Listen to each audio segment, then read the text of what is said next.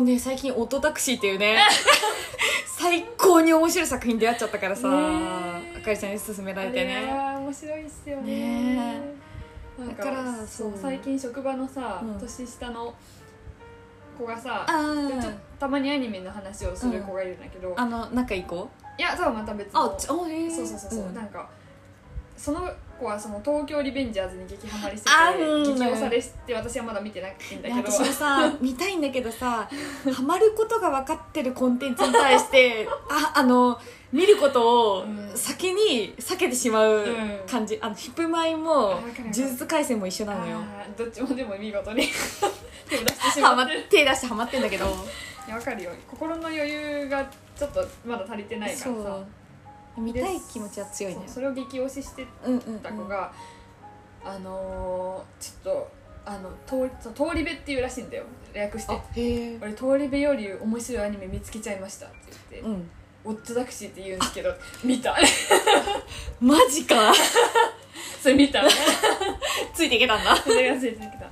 でもあれはねいやでもね最あのアニメと思えないサスペンス小説みたいな映画みたいな。伏線のね張り方の絶妙さ、うん。まさかさちょっとあでもなじゃあネタバレにネなるからでもあかりさんに私勧められなかったらしかもあの勧めあの勧め方うん。じゃなかったら多分絶対見てないんよ。もっとご利用ししてたら多分見ないよね。うんう。ん絶対見ない。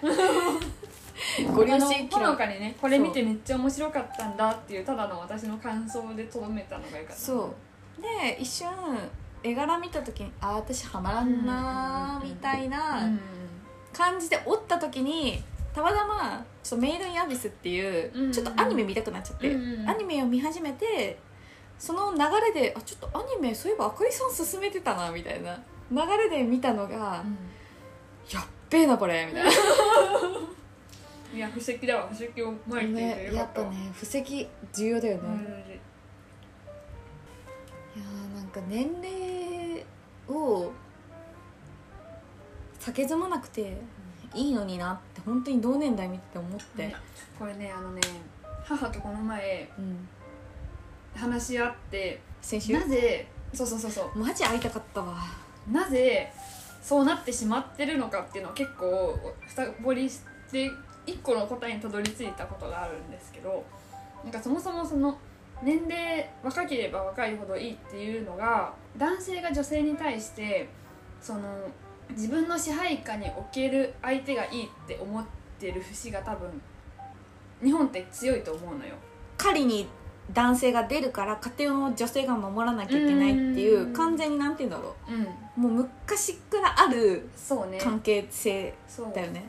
でなんかその人類的にそうであっても海外より日本ってより強いと思うのよ、そのうんうん人間として自分の意思をしっかり持ってる女性の方がいいっていう国もあるのに、うんうんうん。日本はどっちかっていうと自分の意思を持ってないか弱い、うん。幼い女性の方が需要がある。それがなぜかっていうのでその男性の劣等感から来てるんじゃないかみたいなのもあったんだけど、うん。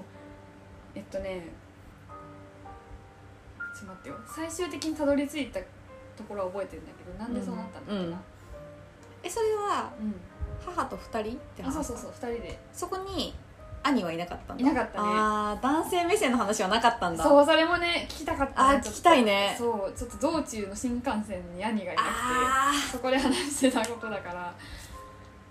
つまりは島国にだからだねって結論になったんだよ、うんうん。その外からのいろんな価値観の、ーうん。外的要因がないってそうそうそうすっごい大きいよね。そう。島国のこの中で完結できるから何もかも、うんうんだからそのいろんな価値観を取り入れるっていうことがなくって。島国だからこそ、うん。村社会の中でうん。どううまく生きていけるかっていう方が大事だもんね。そうそうそうそうそうそう。思い出したら言うわ。うん思い出したら聞くわ。編集大変だけど。すぐ出る。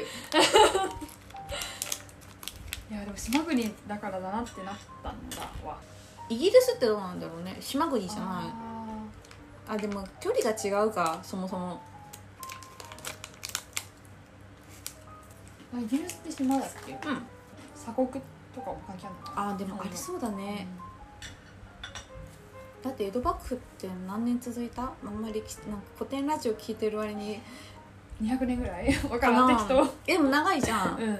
でその間中鎖国してたわけじゃない、うんうんでもそうだね。だってヨーロッパってさ常に戦争勃発してるじゃない、うんうんうんうんそこの違い大きいかもなんかどねんどんそう外からいろんな外的要因が大きいだろうね。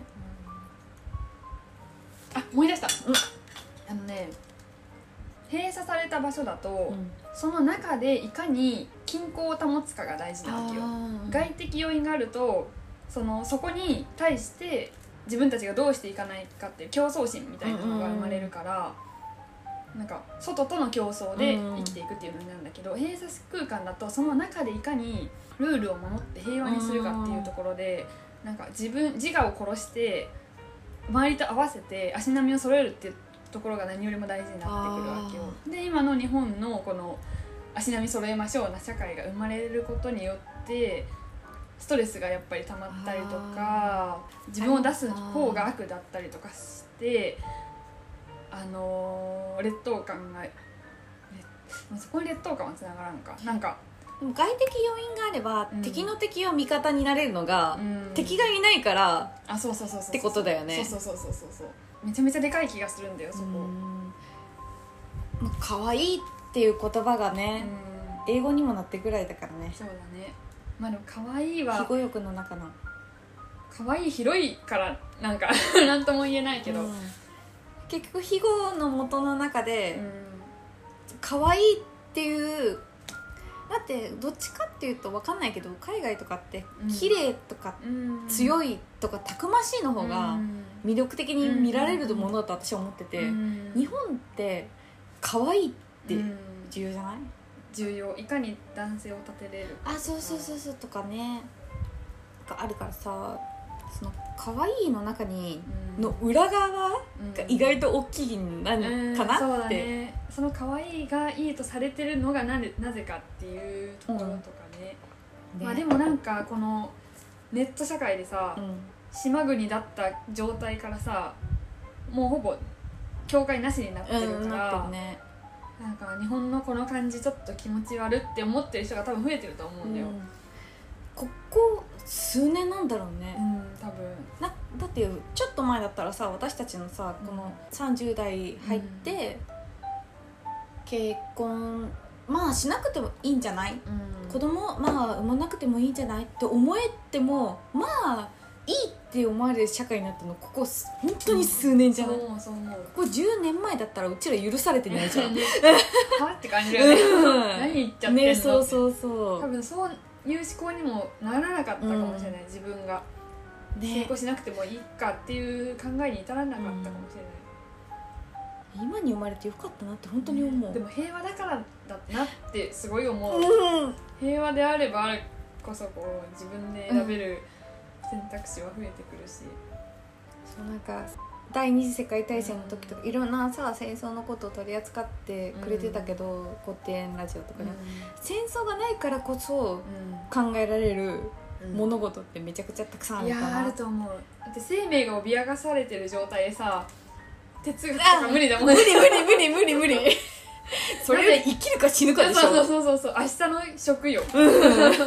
そんなことよりも、ね。いやだからーね例えば病気だとかさうん。体のどこかが悪いとかさ、めちゃめちゃ重大な金銭的な問題を抱えてるとかさそういうのが一個でもあると多分こんな考えを飛ばしてこう深掘りするなんて余裕がない気がするからうんな、幸せなのかな、うん。